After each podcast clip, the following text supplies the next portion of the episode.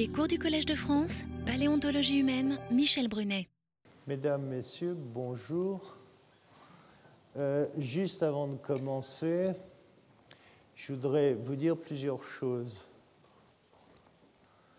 Euh, d'abord, je donnerai la parole à mon collègue qui m'a demandé d'intervenir quelques minutes euh, avant moi. Je suis d'accord. Euh, ici au collège ce matin. Euh, mon collègue, je vous le présente pour celles et ceux qui ne le connaissent pas, c'est André Schaff. Il est professeur à l'Université de Strasbourg, mais il a aussi une autre fonction très importante. Il est président d'une société que vous connaissez sûrement tous parce que c'est une vieille société française. Il est président de la Société géologique de France. Donc il dira quelques mots après. Ensuite, j'essaierai de vous dire rapidement ce, que, ce dont on parlera cette année. Le troisième point Aujourd'hui, vous avez de la chance, on a un invité de marque qui s'est caché là au coin, qui est mon collègue, le docteur Zeresenay Alem Seged. Pardon, il est éthiopien, le nom est un peu difficile à prononcer. Euh, c'est lui qui a découvert cette petite fille d'Australopithèque, cette petite fille appelée Selam, que vous avez vu apparaître sur la presse, dans la presse, euh, il y a quelque temps, eh bien, on a la chance aujourd'hui d'accueillir son découvreur.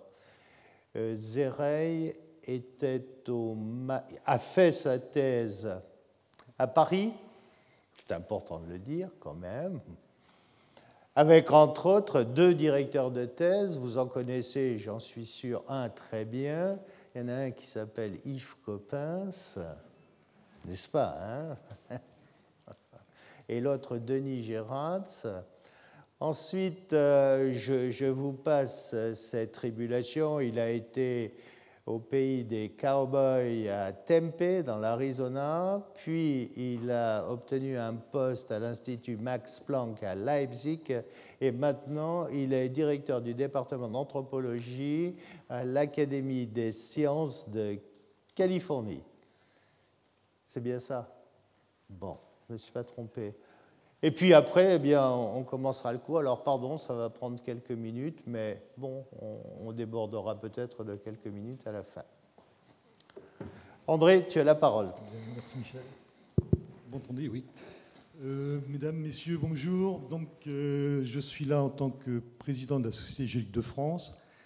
Et devenir président d'une société, des fois, ça mène des surprises.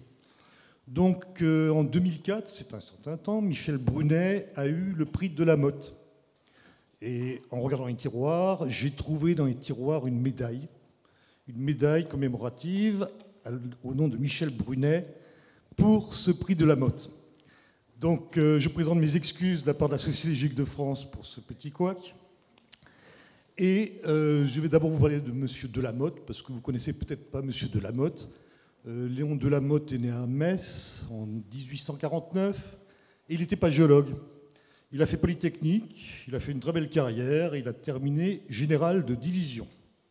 Mais il aimait bien la géologie parce qu'il a rencontré Charles Laurie et il a passé un certain temps en Algérie où il a étudié les terrasses fluviatiles.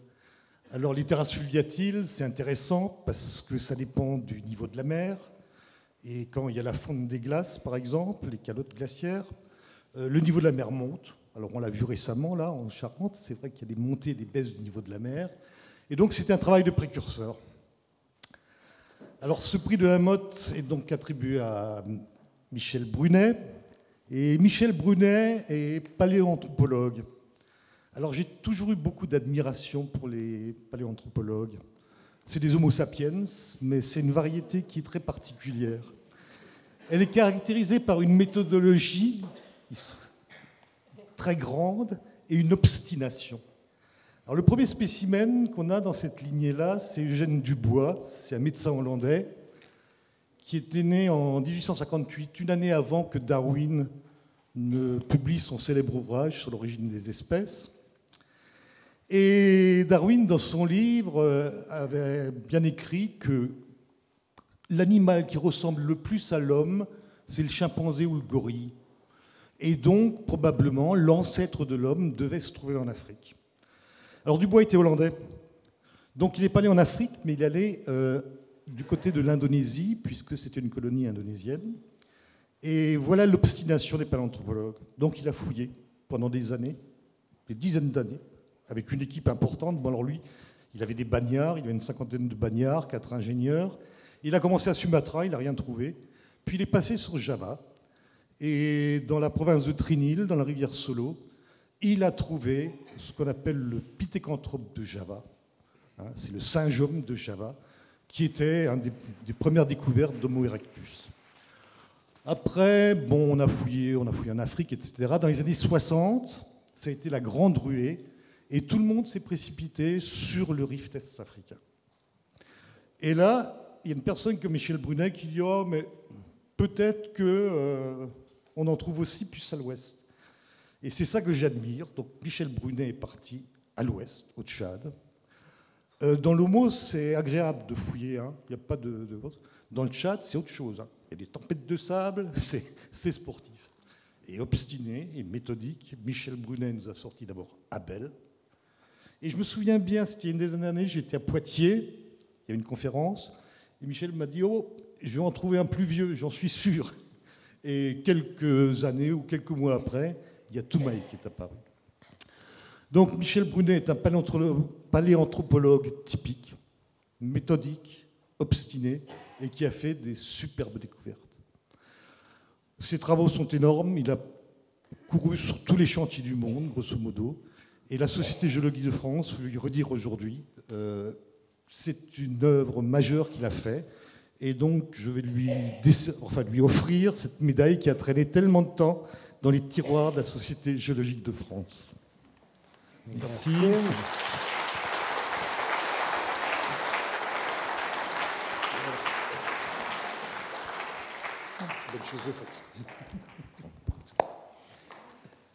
Cher ami, Monsieur le Président, infiniment merci. De rien. Si, si, merci. Euh, de toute manière, mieux vaut tard que jamais. merci à toi. Écoutez, hein, si vous voulez la voir. Tiens, on va la mettre à côté de tout euh, cette année, il est prévu que nous parlions d'évolution euh, l'évolution, vous voyez, ce sera les premiers cours, c'est ce que vous voyez d'affiché euh, à l'heure actuelle. On parlera de biogéographie, c'est-à-dire d'échange, et je crois que là, vous verrez, il y a sûrement beaucoup de surprises à venir. Sûrement, sûrement. Parce que mon collègue vient de le rappeler. Au départ, on avait seulement des hominidés en Afrique du Sud et en Afrique orientale. Maintenant, on en a aussi en Afrique centrale. Demain, on en aura sûrement encore ailleurs, en Afrique. Je parle des hominidés anciens. Et il va bien falloir à un moment regarder et comprendre quels sont les échanges phoniques qui existent entre tous ces endroits. Je m'explique en prenant un exemple dont j'ai, je crois, déjà parlé. Il faudra sûrement essayer de reconstruire une histoire de la même manière qu'on a en son temps essayer de reconstruire l'histoire des équidés, l'histoire des chevaux, entre l'Ancien Monde et le Nouveau Monde. Et, je crois que c'est intéressant. Il y a une analogie, on en reparlera, mais il y a une analogie, une analogie sûrement intéressante entre les deux. Je ne dis pas que c'est exactement la même chose, mais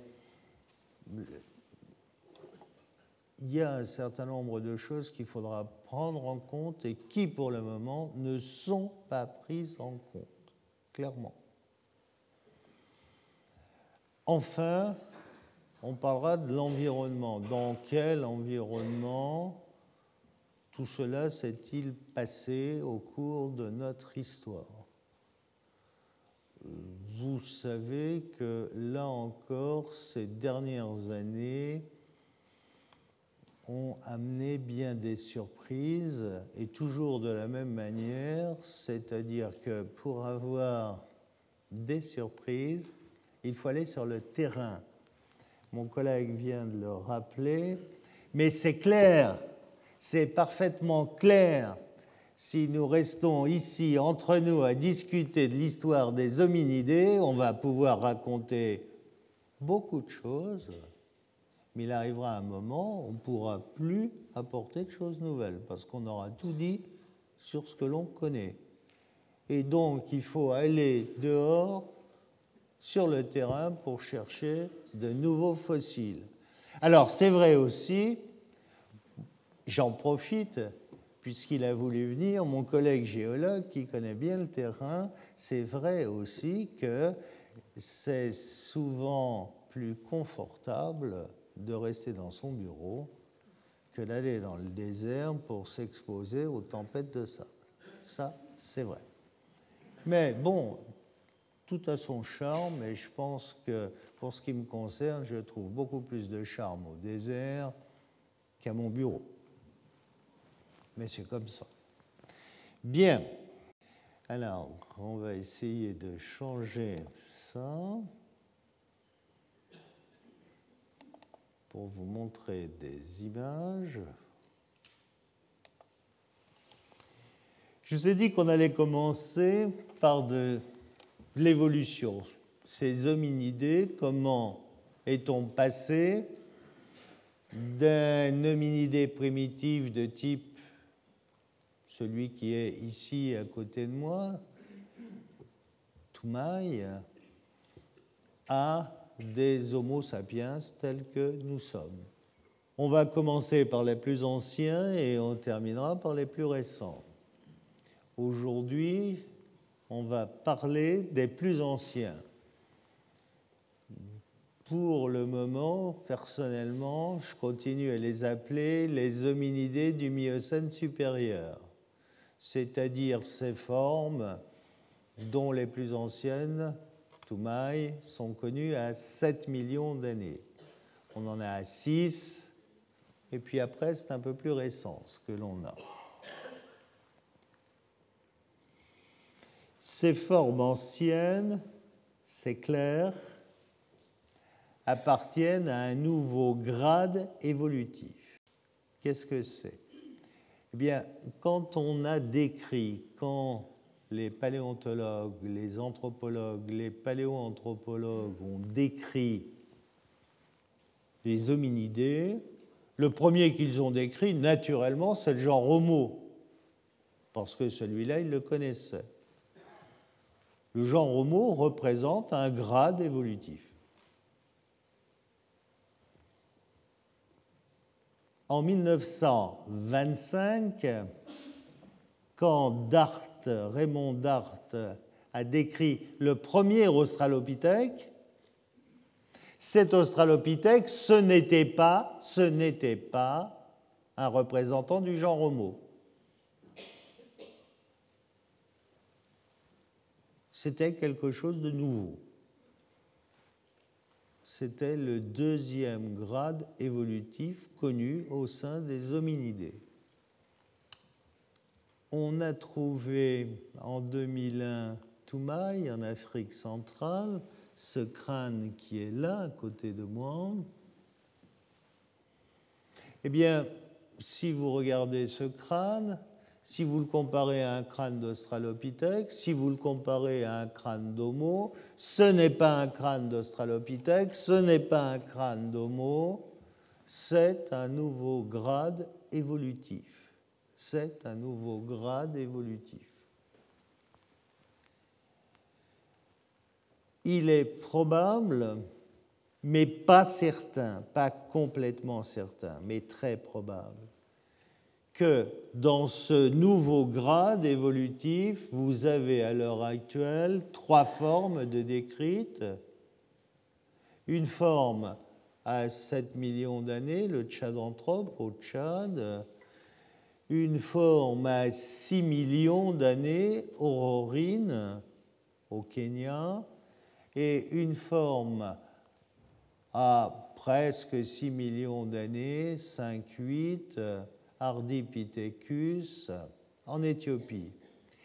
Étant entendu, étant entendu que, et on va en reparler, pour Ardipithecus, on a deux espèces, une Ardipithecus cadaba, qui est connue entre 5.2 et 5.8 millions d'années, et très récemment, vous avez vu cela en octobre dernier dans le magazine scientifique Science. Il y a eu 11 papiers à suivre concernant une espèce d'Ardipithecus, Ardipithecus ramidus, qui est plus récente, qui est à 4.4, c'est-à-dire plus dans le Miocène, mais dans le Pliocène. Et là, les auteurs, une équipe euh, éthiopienne et américaine, ont décrit une bonne partie du squelette de cette espèce. Et là, il y a eu de très grosses surprises. On en reparlera tout à l'heure. Donc voilà ce paquet ce groupe ancestral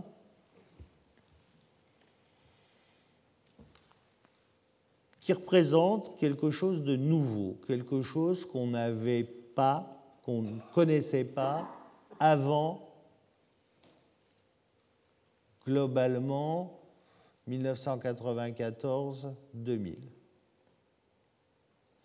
Alors, est-ce que c'est le grade évolutif le plus ancien? Peut-être. Je n'en sais rien. Pour le moment, c'est le plus ancien que l'on connaisse. Cela veut dire clairement que, à l'heure actuelle, dans notre histoire, à nous les humains, on peut, à l'heure actuelle, décrire au moins trois grades évolutifs. Si on remet toutes ces formes anciennes ensemble, vous allez voir qu'il y a peut-être quelques difficultés.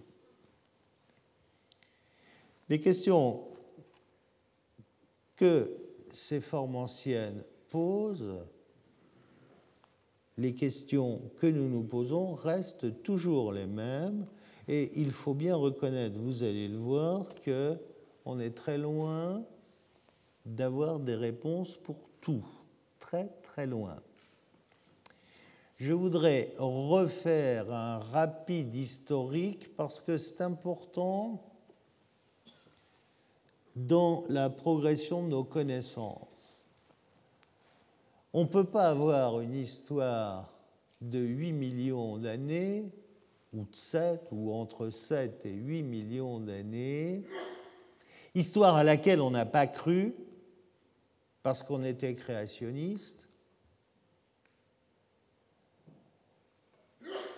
ça laisse des traces, obligatoirement vous imaginez que la première fois que l'on a cru à l'existence d'un homme fossile, c'était en 1856. C'était pour l'homme de Néandertal. Ça fait un siècle et demi. Ça fait un siècle et demi seulement que l'on croit qu'on a une histoire. Et je vais le dire plus bas, je ne suis pas convaincu, mais pas du tout, qu'il y ait 100% d'Homo sapiens qui croient complètement à cette histoire.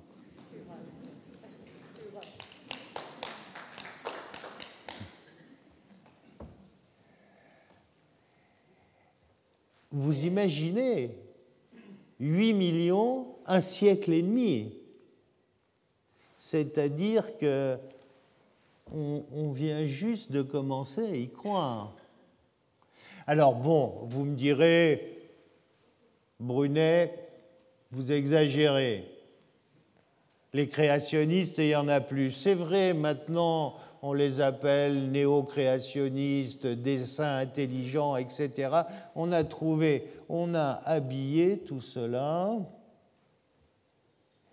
on a grimé tout cela en pseudosciences. Vous me direz, mais oui, mais ça c'est essentiellement l'autre côté de l'Atlantique. Ça, c'est une réflexion très française.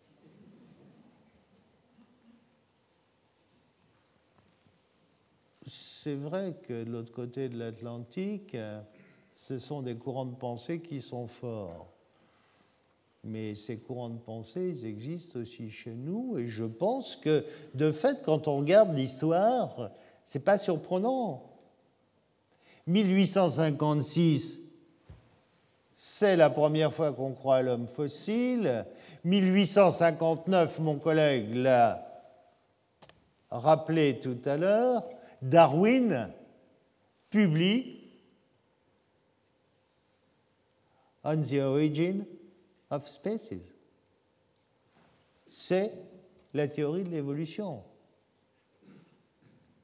Et à ce moment-là, effectivement, Darwin a des vues absolument géniales. Darwin dit que dans la nature actuelle, le plus proche de nous sont les chimpanzés, et que sûrement un jour, on trouvera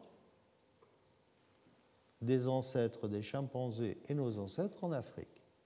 C'est ce qu'on a appelé la prédiction de Darwin.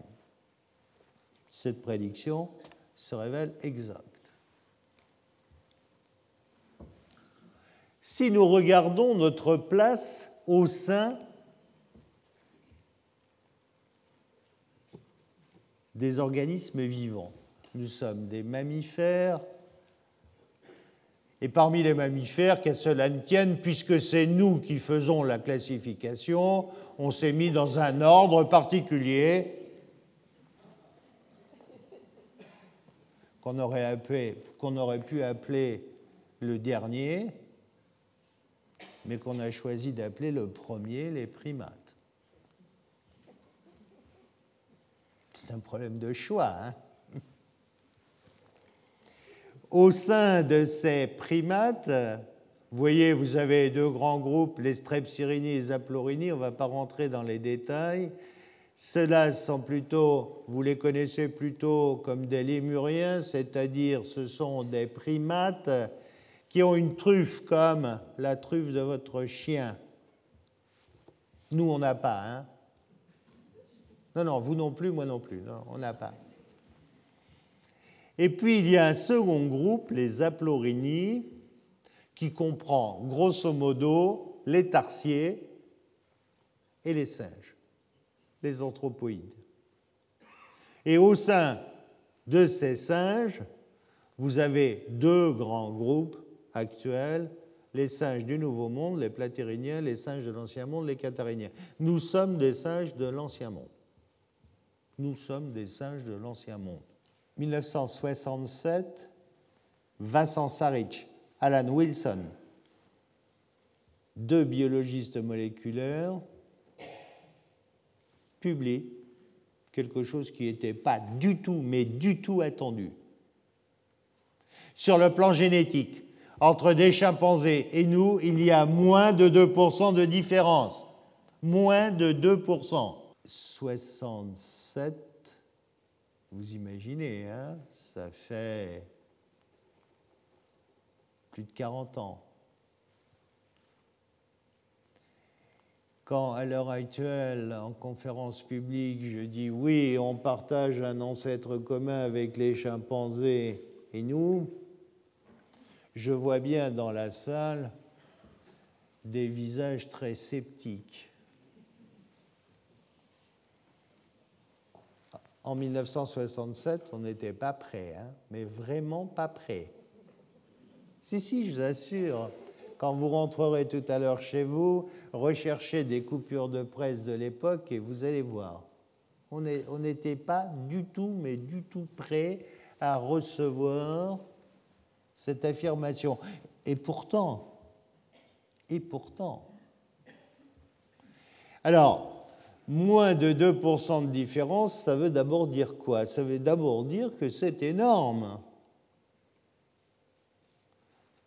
Parce que regardez un chimpanzé, regardez-moi, il y a quand même quelques différences, non? Tu peux. Il y a des points communs, c'est normal. On partage un ancêtre commun, donc on a hérité des caractères communs.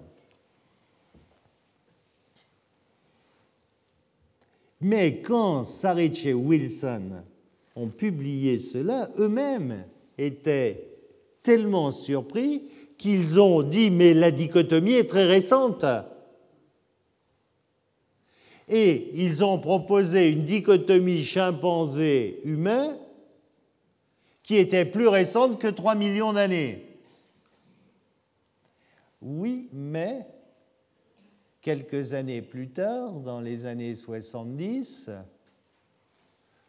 on découvre en Éthiopie Lucie. 3 millions et 200 000 ans. Donc il a fallu reculer la dichotomie.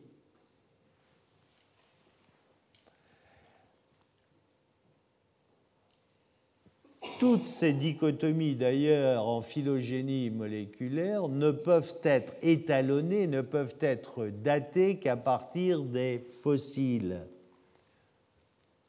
Autrement, pour les dater sans fossiles, les phylogénistes moléculaires proposent des taux d'évolution constants. Or, ils savent, on sait, que l'évolution ne se fait pas de manière constante. Vous avez des périodes d'accélération, des périodes de stase, des périodes d'accélération. Bon, à l'heure actuelle, les derniers papiers, publications importantes qui ont été faites dans ce domaine prévoient une dichotomie entre 5 et 6. Donc, je dirais qu'ils sont sur la bonne voie. Encore un peu de progrès, ils vont arriver à 7. Ils y arriveront. Alors, il y en a qui ont progressé sûrement trop vite, il y en a quelques-uns, mais c'est vraiment très minoritaire, qui sont au-delà de 10. Je pense que la dichotomie en fait compte, euh, elle est sûrement entre 7 et 8, quelque chose comme cela. Si on essaie de brosser à grands traits notre histoire, alors on part d'une population ancestrale qui sur ce schéma est appelé Last Common Ancestor, population qui devait vivre dans la forêt. Puis il y a une dichotomie. Cette dichotomie, ici, je l'ai placée autour de 8 millions d'années. Bon, pour le moment, on ne sait pas, on discute, mais elle est sûrement plus ancienne que 6 millions d'années, sûrement. A 7 millions d'années.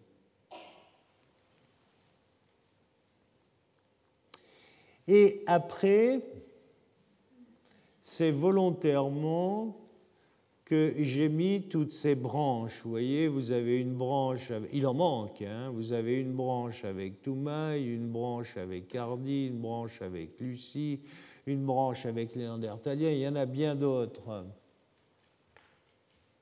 Parce que souvent,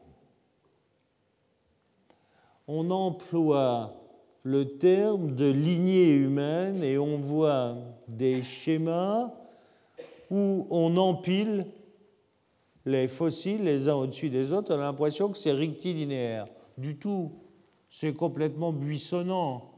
Complètement. Et un certain nombre de fois, dans notre histoire, les hominidés étaient représentés par plusieurs espèces. Plusieurs espèces coexistaient à la même époque. Et ça ne fait pas si longtemps qu'on n'est plus que tout seul, puisque l'homme de Flores a disparu autour de 15 000 ans. Ça veut dire qu'autour de 15 000 ans, on était deux espèces. Les Néandertaliens ont disparu vers 25 000, 26 000, 27 000 ans. Ça veut dire qu'à ce moment-là, on était trois espèces. Et je crois même savoir, mais je ne trahirai pas de secret, que vous allez voir paraître, apparaître dans la presse euh, aujourd'hui, demain, ou c'est fait déjà? C'est fait? C'est fait? C'est fait? Bon. Alors, si c'est fait, très bien. Donc, vous avez vu apparaître dans la presse aujourd'hui une quatrième espèce. Bon, faudra-t-il encore, faudra-t-il encore conforter cette espèce hein On se retrouve là dans la même problématique euh, qu'avec un l'homme de Flores. Vous avez vu combien il a été facile de se mettre d'accord pour l'homme de Flores, les uns disant c'est pathologique, les autres disant c'est d'unanisme insulaire. Je suis de ce côté-là, résolument. Vous avez vu combien de temps il a fallu, et les gens ne sont pas d'accord à 100%, euh, pour montrer que les Néandertaliens étaient bien une espèce à part entière. Je suis aussi de ce côté-là. Euh, là, pour cette hominidé très orientale connue entre 30 et 40 000 ans, euh, euh, on a voulu m'interroger hier soir, alors que je n'avais vu que la dépêche de l'AFP, dans laquelle il est précisé que on connaît, si j'ai bien suivi, la partie, je ne sais plus si c'est proximale ou distale, d'une phalange. Ça fait quand même pas beaucoup. Euh, mais c'est suffisant pour faire du paléo-ADN. Ceci étant, vous me permettrez, et c'est ce que j'ai dit, de penser que, en tant que paléontologue, je préférerais voir un certain nombre d'éléments du squelette pour m'assurer de quelle espèce il s'agit bien. Bon, on verra, affaire à suivre. Toujours est-il que ça va exactement dans le sens que j'étais en train de vouloir mettre en évidence une évolution buissonnante, une évolution buissonnante.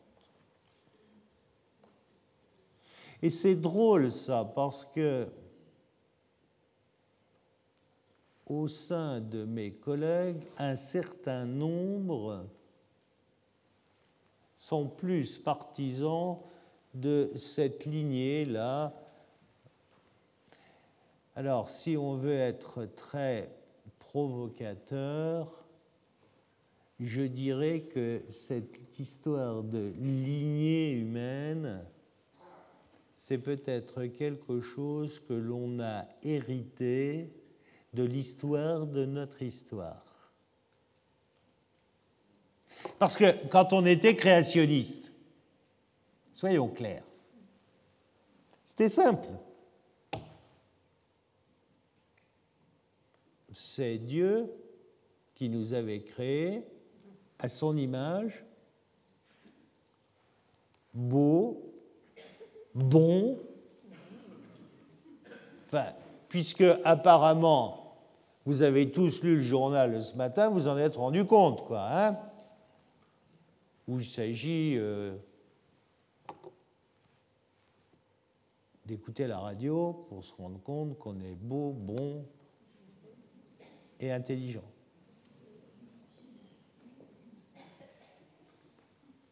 Et ça formait un groupe. Après, le néocréationnisme, c'est finalement prendre, ils prennent en compte, ils prennent en compte l'évolution. Mais ils disent, à partir du moment où la vie apparaît, on était programmé, les sapiens, à l'autre bout. Voyez?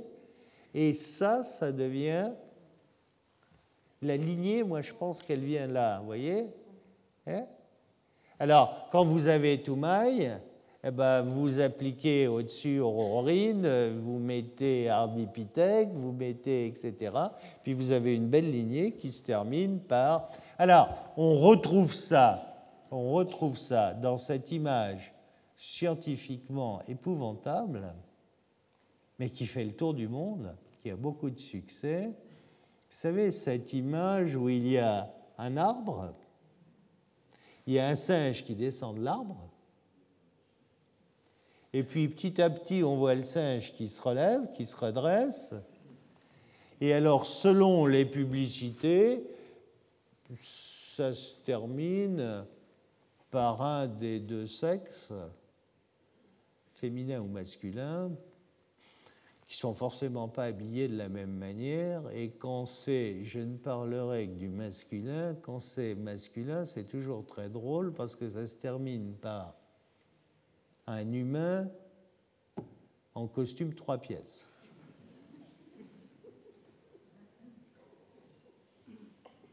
Bon. Cette image n'a pas de sens scientifiquement. Elle n'a pas de sens. Donc, évolution buissonnante, Et l'image que vous voyez, son titre est Deux groupes frères. Ben oui, nous sommes le groupe frère des chimpanzés, ou les chimpanzés et notre groupe frère. Alors, il y a quelque chose aussi que je voudrais souligner, soumettre à votre réflexion. Nous, les humains, nous ne sommes plus qu'une espèce. Eux, les chimpanzés, deux espèces. Deux espèces. Chimpanzés communs et bonobos. Eux ne sont plus que moins de 100 000 individus, moins de 100 000, on pourrait même dire 80 000,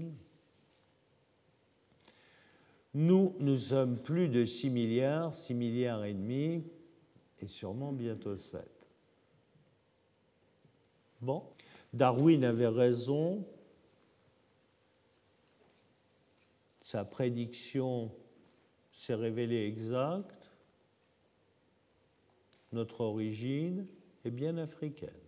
Ça s'est fait progressivement en fonction des découvertes notre connaissance de cette origine.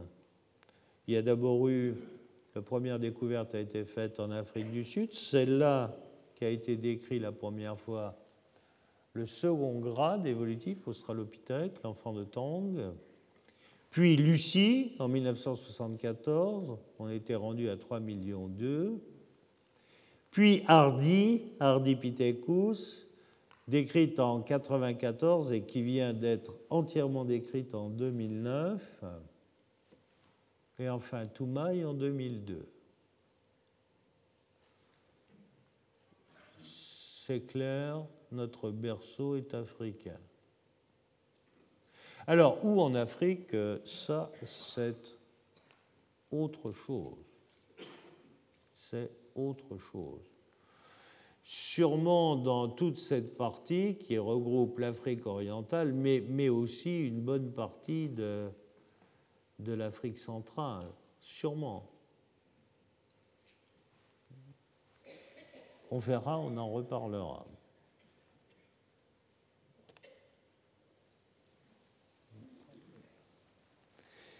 Les bleus, c'est le deuxième grade évolutif, les australopithèques. De cela, on ne veut pas parler aujourd'hui.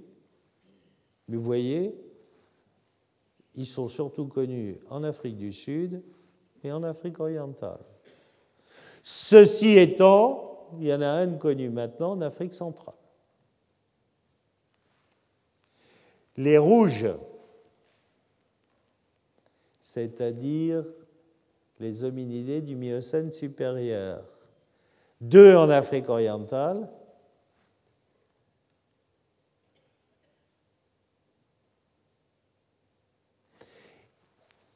un en Afrique centrale. Mais le plus vieux est en Afrique centrale. Il a un million de plus que ceux d'Afrique orientale.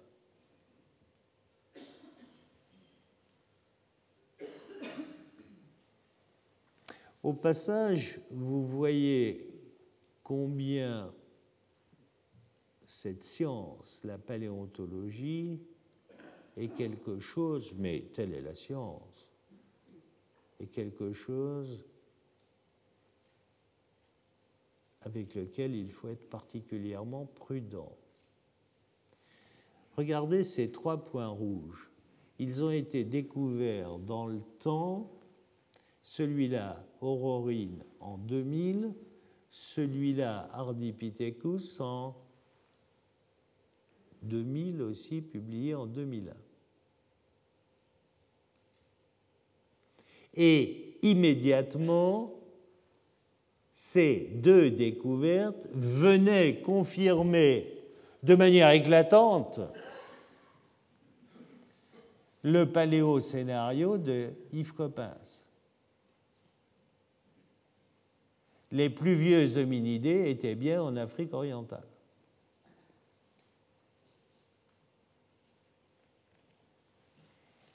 Et je ne m'en rappelle plus bien, mais quelques mois plus tard, quelques mois plus tard, Touma arrivait avec un million de plus. D'ailleurs, vous comprendrez pourquoi, quand je vous dis ça, pourquoi il y a tant de discussions autour de l'âge de Toumaï. Le fait qu'il ait un million de plus, c'est pas anodin. Mais je vous assure, hein, on s'est très trompé dans l'âge, mais on y a fait très, très attention et on a utilisé plusieurs méthodes. Il a d'ailleurs, depuis qu'on s'est vu la dernière fois, il a vieilli un peu parce que c'est pas de notre faute. Hein, parce que la période du beryllium 10 a été légèrement changé. Et donc ça a vieilli un peu, mais très peu. C'est 100 000 ans sur plusieurs millions d'années, ça ne joue pas. Donc voilà la situation actuelle. Je voudrais faire remarquer, et ça me paraît être extrêmement important, Regardez la situation là. Ici, en Afrique orientale, on connaît plein de choses. Pour deux raisons. Mon collègue tout à l'heure vous en donnera sûrement d'autres, ou vous dira peut-être qu'il n'est pas d'accord. Les deux raisons principales que je vois sont, un, une raison géologique, il faut bien que je parle un peu de géologie devant le président de la Société géologique de France. Le rift, le grand rift, cette immense faille a fait apparaître, a mis au jour un certain nombre de niveaux qu'on n'aurait pas vus autrement. C'est la première raison. La seconde raison, c'est que les recherches soit en Afrique du Sud, soit en Éthiopie, eh bien, se font depuis très longtemps, très longtemps. Si vous comparez en Afrique centrale, à côté,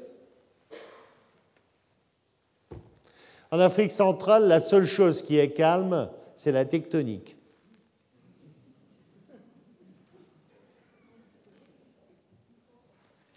C'est désolant pour les géologues. Tout est plat. Plat. Il n'y a pas de coupe. Et puis, on travaille là. Les autres travaillent là depuis euh, plus de trois quarts de siècle. Nous, on travaille là depuis une quinzaine d'années, quoi. Bah, voilà. Alors, et ça, c'est important. Ici, c'est une image. Je pense qu'il faut voir cela comme la mission des astronautes américains sur la Lune. Quand Armstrong a marché sur la Lune, ils ont mis un drapeau. C'est pas parce qu'ils avaient mis un drapeau qu'ils connaissaient toute la Lune.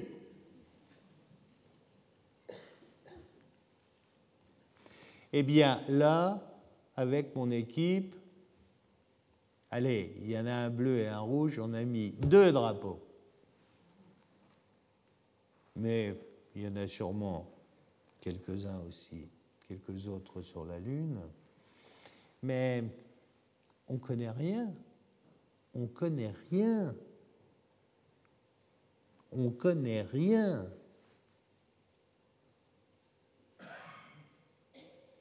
On a simplement la certitude que si l'on veut essayer d'écrire toute notre histoire, eh bien, il y a beaucoup de travail à faire dans tout ce secteur de l'Afrique. Beaucoup de travail à faire, beaucoup de travail de terrain. Et ensuite, ensuite, il faudra aussi essayer de comprendre quels sont les échanges entre cette région d'Afrique centrale, échanges avec l'Afrique orientale, échange avec le Nord, avec le reste du Nouveau Monde, avec l'Eurasie. Et ça, pour le moment, on n'a pas d'idée. Quelques-unes, mais pas suffisamment.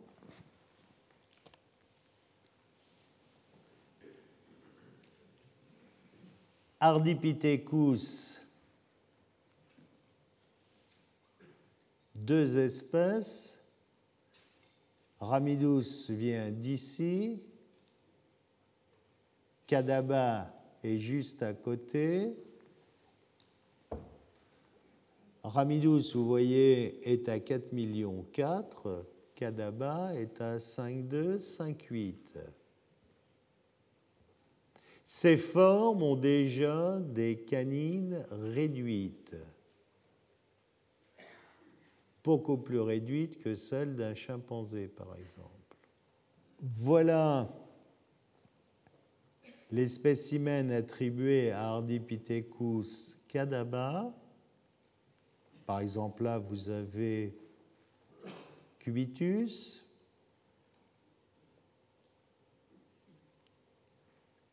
une diaphyse de ce qui doit être un numérus, un numérus là, de nombreuses dents, une phalange, une extrémité proximale d'une phalange de main, phalange de pied, des canines. Vous voyez, ces canines sont réduites.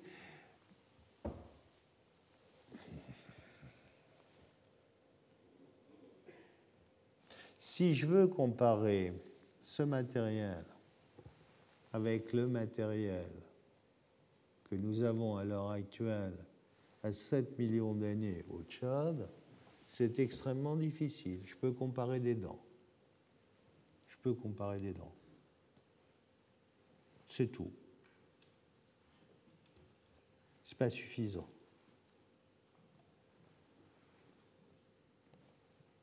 C'est comme ça. Il faut trouver plus ici, au Tchad, il faut trouver plus chez Kadaba. Quoi qu'il en soit, rien qu'avec les dents, on peut dire, dans un cas comme dans l'autre, que ce sont bien des hominidés et que ces hominidés ne sont pas des australopithèques. Alors maintenant, ces deux hominidés entre eux, quelles sont leurs différences Pour le moment, je pense que clairement, on n'a pas assez de matériel pour le dire.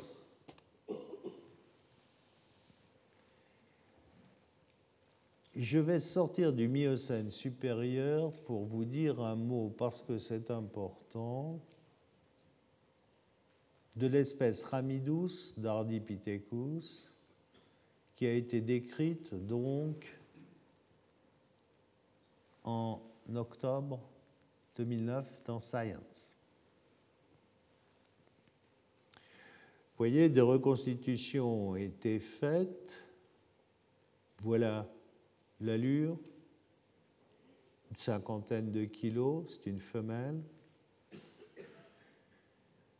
Euh, voyez que les canines, on a perdu là la facette aiguisoire, facette aiguisoire que vous avez ici chez ce grand singe.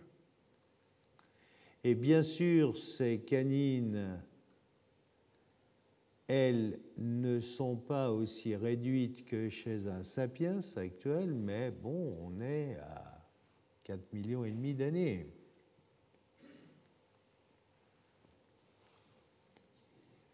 Le bassin reconstruit d'Ardipithecus, il est là en gris, celui qui est en jaune, c'est celui de Lucie. Ce bassin d'Ardipithecus, il a deux caractéristiques principales. Il est évasé, vous voyez, comme celui, de Lucie. C'est synonyme de bipédie. Mais il est plus haut. Il est plus allongé verticalement. Ça, c'est synonyme de grimper. Rassurez-vous, je ne vais pas vous décrire tout le squelette. Regardez le pied. Regardez le gros orteil. Eh bien, le gros orteil d'Hardy, il est comme votre pouce, c'est-à-dire qu'il est opposable aux autres doigts. Ça, c'est une découverte très importante qui renvoie définitivement dans l'histoire de notre histoire, l'histoire de la savane originelle. Souvenez-vous, on a pensé un certain temps que la bipédie, que nous les humains, nous étions nés dans la savane et qu'on s'était redressé, c'est l'image d'Épinal, pour voir au-dessus des herbes. La bipédie,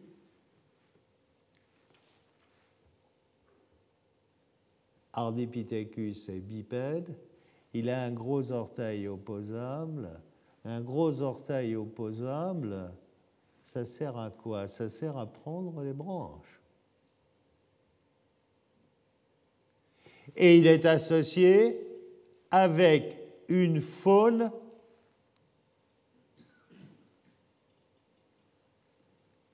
de type zone boisée, forêt claire. avoir un gros orteil opposable, ça implique l'absence de voûte plantaire au pied, c'est-à-dire que Ardipithecus marchait pied plat. Il avait les pieds plats, poussait pour marcher. Ça veut dire que ce n'était pas un grand coureur. Hein. Aux derniers Jeux olympiques, euh, il n'aurait gagné aucune course. Donc ça, c'est une découverte importante. L'autre découverte importante, c'est que ses pieds, ses mains, les proportions des membres n'ont rien à voir avec celles des chimpanzés ou des gorilles, mais se, rapprochent plus de celles des singes plus anciens. Cela veut dire que les chimpanzés, ils ont mené leur évolution à eux. Ils sont très dérivés par certains caractères beaucoup plus dérivés que nous. Par exemple, ces mains très longues des chimpanzés qui font qu'ils pratiquent le knuckle walking en marchant sur le dos des secondes phalanges, eh bien, regardez la main d'Ardipithèque, elle est beaucoup plus courte. Il ne pratiquait pas le knuckle walking. Il ne pratiquait pas le knuckle walking. Ça veut dire que cette idée à laquelle on a cru longtemps que le chimpanzé pouvait donner une bonne image de ce qu'avait été notre ancêtre, notre population ancestrale, eh bien ça, c'est clairement non. C'est non.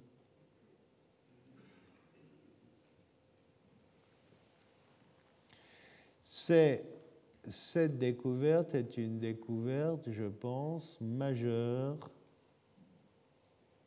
de découverte en 94, publiée seulement maintenant, disons des 10 ou 15 dernières années. Alors maintenant, cette découverte pose des problèmes. Ça, on pourra en parler. Est-ce que euh, Ramidou, c'est dans la. Est-ce que c'est le groupe dans lequel vont s'enraciner les australopithèques? Ou alors est-ce que c'est un rameau latéral qui s'est éteint sans descendance? Ça, on peut discuter. Les auteurs de Ardipithecus ramidus propose d'ailleurs ces deux hypothèses. Je crois qu'ils le disent aussi d'ailleurs, si on veut choisir un moment ou un autre, il faudra plus de matériel. Il faudra plus de matériel. Aurorine, Aurine vient du Kenya.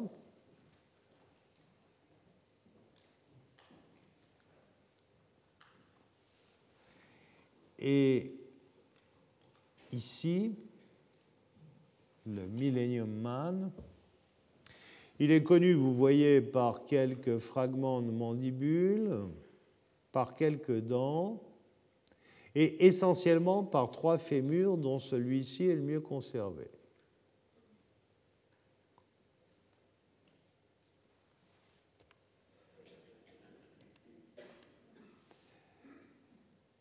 Euh, sur ce fémur-là, il est clair, c'est parfaitement clair,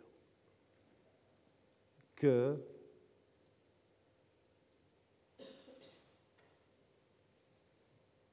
l'individu auquel appartenait ce fémur était bipède. Alors, quel type de bipédie Ça, on peut discuter. Il y a eu des discussions déjà. On ne va pas rentrer dans les détails. Il était bipède. Alors, pour ces auteurs, cette bipédie aurait été plus proche de la bipédie humaine que de la bipédie des australopithèques. Bon, je ne crois pas, je ne pense pas personnellement que cela puisse être retenu. Je ne crois pas.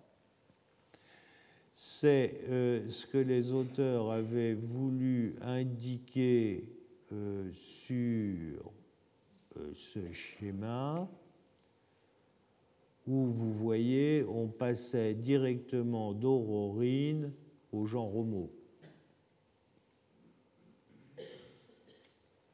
En mettant les australopithèques de côté. Ça, je ne crois pas.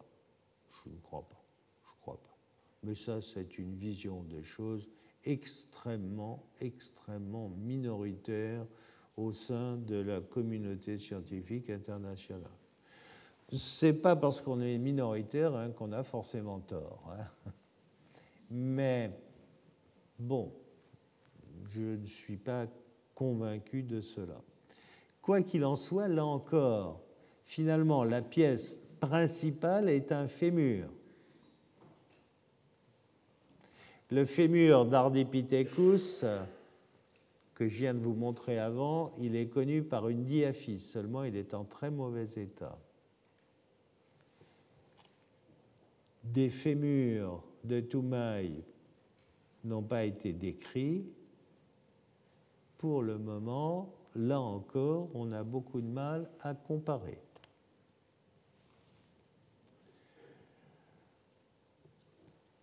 Voilà vous voyez, c'est la même chose, euh, cet arbre, sauf que sur cet arbre-là, qui est un peu ancien, Ardipithèque était considéré éventuellement comme l'ancêtre des chimpanzés. Eh bien, ça tombe, ça, ça tombe. Ardipithèque n'est pas l'ancêtre des chimpanzés. Alors après, quant au branchement ici, euh, bon, je crois qu'on en reparlera, et ça aussi, ce schéma-là, euh, euh, il est caduque. Tant que vous voyez où est Toumaï, Toumaï est considéré ici comme un paléogorille. Bon, pourquoi pas, mais enfin, ça ne tient pas non plus. Hein.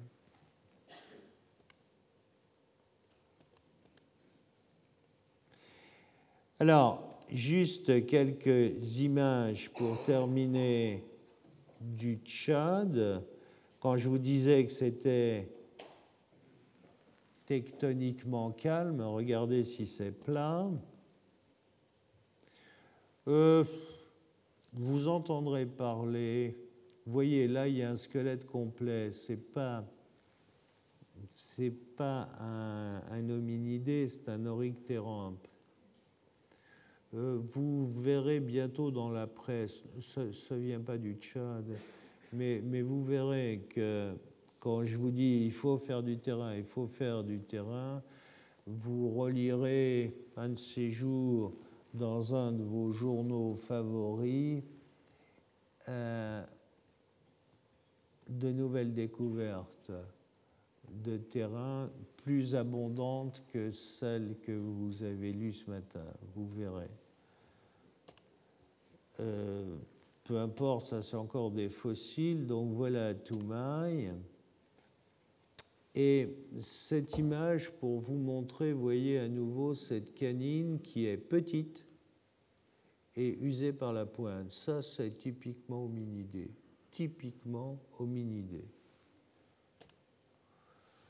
Bien sûr, pour refaire ce crâne, il a fallu faire des scanners, il a fallu faire une déconstruction, reconstruction, vous voyez. Alors la déconstruction, ça se fait virtuellement, hein, bien sûr. Hein. on n'a pas, je vous rassure, hein, on n'a pas démonté l'original, on l'a démonté virtuellement. Et puis on l'a remonté, voilà ce que ça donne. Voilà l'image que vous avez à l'écran, voilà le moulage de l'image. Voilà le paysage dans lequel on peut imaginer. Ce paysage, c'est sûrement aussi un paysage boisé, comme les trois autres, comme Ardipithèque, comme Aurorine. Voilà la face. On a des mâchoires inférieures. Là encore, vous voyez avec des canines usées par la pointe et petites, couronne petite. Voilà une autre. Voyez cette canine au milieu, usée par la pointe, et cette couronne qui est relativement petite. Par contre, regardez les racines. Hein. Les racines sont particulièrement longues. Hein. C'est-à-dire que ces canines, elles servaient. Hein. Voilà l'image que vous avez vue tout à l'heure. Et je crois, pour conclure, que ces hominidés anciens, c'est une découverte importante, c'est un nouveau grade évolutif qu'on ne connaissait pas. Mais regardez tous les points bleus sur les australopithèques. Eux, on les a découverts en 1925, décrits la première fois en 1925, c'est-à-dire 75, 85 ans. Alors, je vais m'en tirer par une pirouette facile. Je vous donne rendez-vous.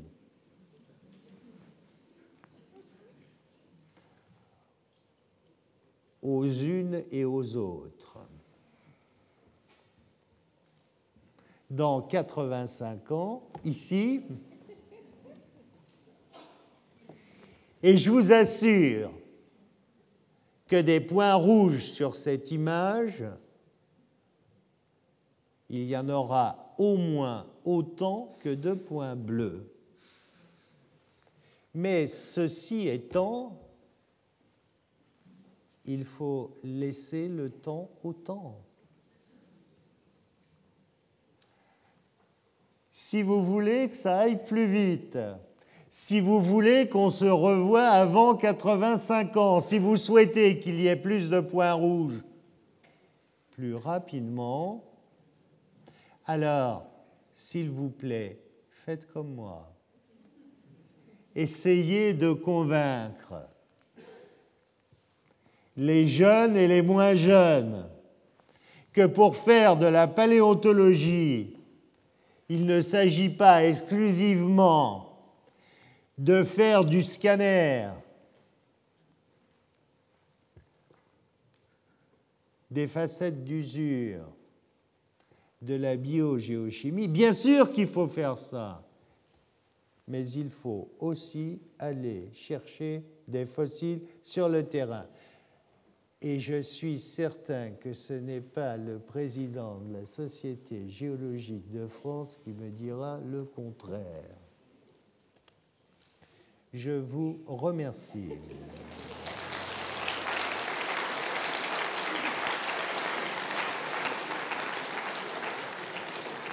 Retrouvez tous les contenus du Collège de France sur www.colège-2-france.fr.